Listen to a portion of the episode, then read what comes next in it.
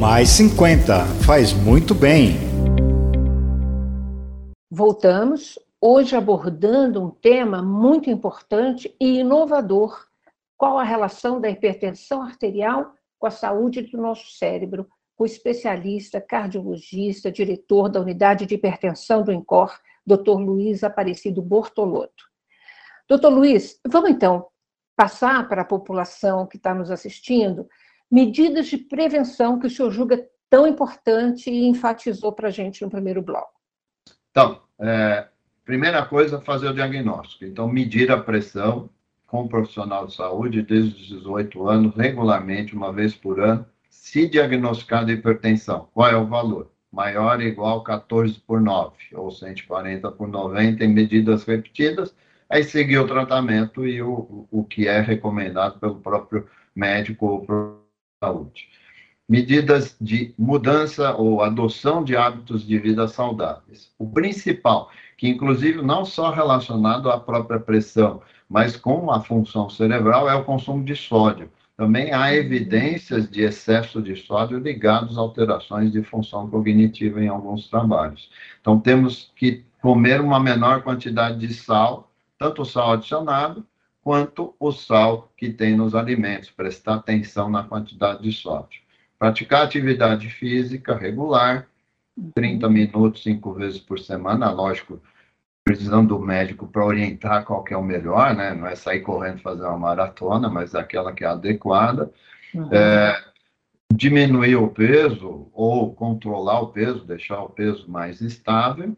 Isso uhum tanto no controle da pressão quanto na função cognitiva, e controlar o estresse, né? A gente não fala que é para, né, o pessoal fala, ah, doutor, é, o senhor fala para que não tem que ter estresse. Não, não é não ter que ter o estresse.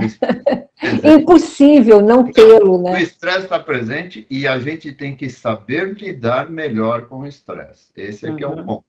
Tá. Fazer meditação, e para o cérebro, e aí entra o conjunto né, nessas atividades lúdicas, leitura, é, fazer joguinhos, jogos, né, jogos lúdicos, é, palavra cruzada, enfim, a, aumentar a atividade do cérebro, não ficar parado vendo TV, inerte, uhum. sem uma interação, interação social.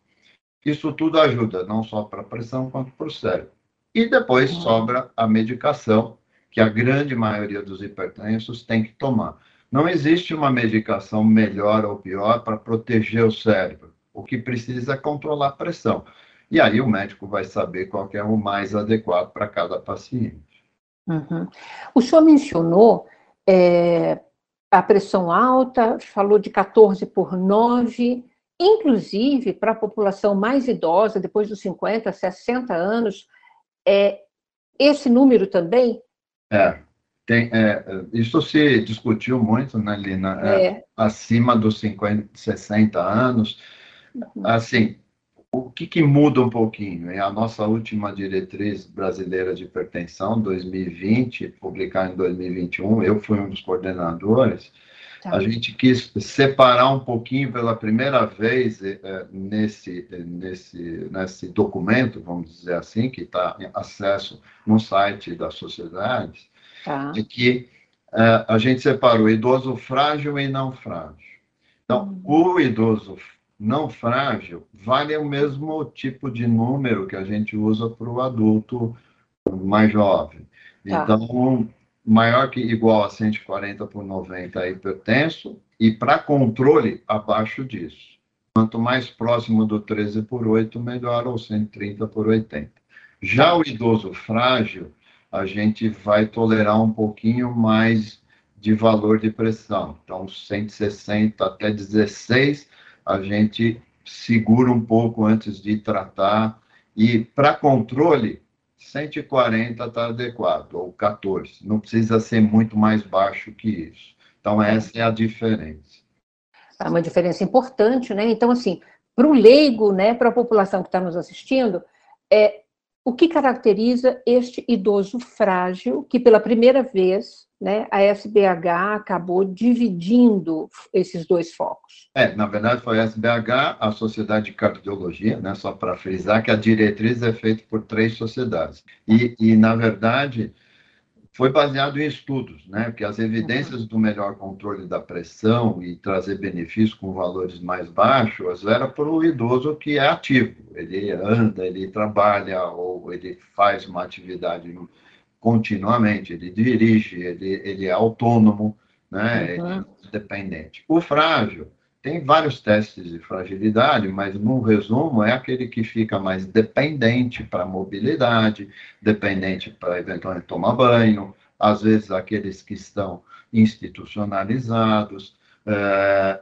aquele que depende para enxergar de uma coisa, são limitados na sua autonomia. Né? Uhum. Então, esse indivíduo, a gente não vai querer baixar muito, isso pode até trazer mais risco de queda, mais prejuízo do que eventualmente benefício. Perfeito. É, e essa é uma relação importante, né, doutor Luiz? Nesse momento em que a gente realmente conquistou aí, a gente está vivendo por muito mais tempo, né? É, é, isso é muito importante você chamar atenção, Lina, que uh, uh, uh, para as pessoas, porque eu sempre uhum. falo para os pacientes, nesses meus 30, 35 anos aí, de 34 de, de formado, eh, de experiência, em que uh, quando a gente atendia o idoso naquela época, era o idoso que tinha não tido nenhuma das doenças. Era o idoso que não tinha tido infarto, não tinha tido câncer, não tinha tido nenhuma complicação mais grave, e ele chegava com seus 80, 90 anos com algumas coisas inerentes ao envelhecimento, alteração vascular, alguma coisinha de artrose, enfim, é uma tá. pressão que dava para tomar um remédio e controlar.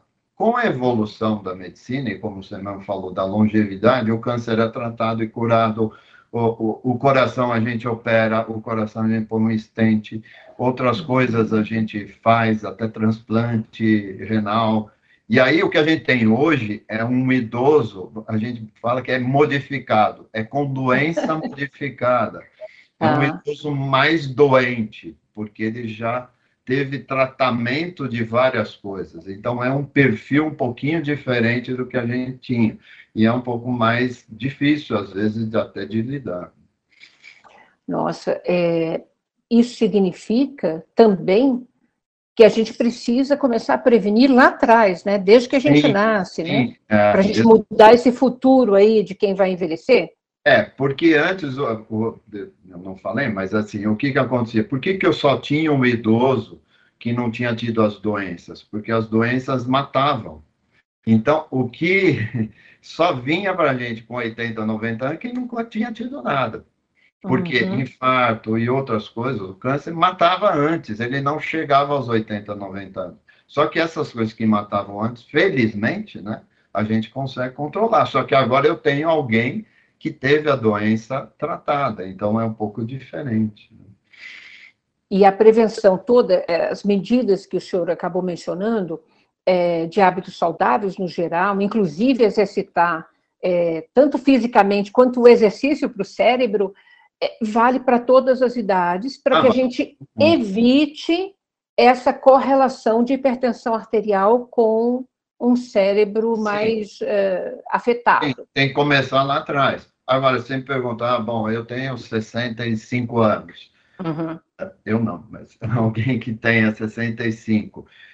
Estou uh, já com déficit de memória, eu tenho minha pressão alta. Tem jeito de corrigir? Tem. Dependendo do grau de disfunção, você pode, não só pelo controle da pressão, colesterol, o próprio diabetes, né, que são fatores coadjuvantes aí nessa história, importantes também, Tá. Você tem jeito de treinar o cérebro, tem vários jeitos de você conseguir treinar o cérebro. E eu, ah, que dica bacana que você deu agora, para é, animar esse nosso telespectador, sim, né? Sim, é, não fica, putz, né? eu não tratei a pressão, já é. Com 65 anos, agora eu estou com disfunção, não vou voltar mais. Não, tem coisas que dá para voltar. E, e, muito interessante nessa questão, o COVID, né, ele, tem, ele trouxe também alterações da função cognitiva, e, e nesses pacientes com hipertensão até um pouco mais. A gente ainda está estudando um pouco esse tipo de coisa. Ou seja, tem muitas novidades que você acabou de apresentar para a gente e muitas ainda que virão, né? Sim, bastante. Vamos ver se a gente aperfeiçoa mais ainda para trazer benefício para todo mundo. Uhum. Em termos, é, para a gente ir encerrando, em termos de medicação, né, para tratar a hipertensão arterial, é, a pergunta que sempre chega é assim: é para sempre? É, não tem jeito, né? Porque a gente está evitando complicações para manter a pressão num patamar a gente chama de mais estabilidade, um nível em que o corpo consegue trabalhar com segurança e sem repercussão, sem nenhum comprometimento. Então, tem que manter sempre, não, não tem reversão. Algumas formas raras até tem, mas uh, não tem. Tem que controlar e tomar o remédio sempre com a orientação do profissional de saúde. Bom, estamos encerrando. Eu queria um recado final seu, ou seja, para a gente conseguir manter coração sadio e mente sã. É controlar a pressão, é fundamental, medir a pressão regularmente, adoção de hábitos saudáveis e os outros fatores, colesterol, diabetes, etc., obesidade, tudo isso vem num pacote para a gente ter uma vida saudável e dá para viver bem com tudo isso. Ah, agradeço demais a sua participação, viu? As orientações sempre tão preciosas que você nos possibilita. Muito obrigada, viu? Obrigado pela oportunidade. Obrigada a você também que nos acompanhou até aqui. Se você quiser rever esse ou qualquer outro dos nossos programas, acesse sãopaulo.sp.leg.br e nos acompanhe nas redes sociais. Beijo, gente. Muitíssimo obrigada. Até a próxima. Mais 50 faz muito bem.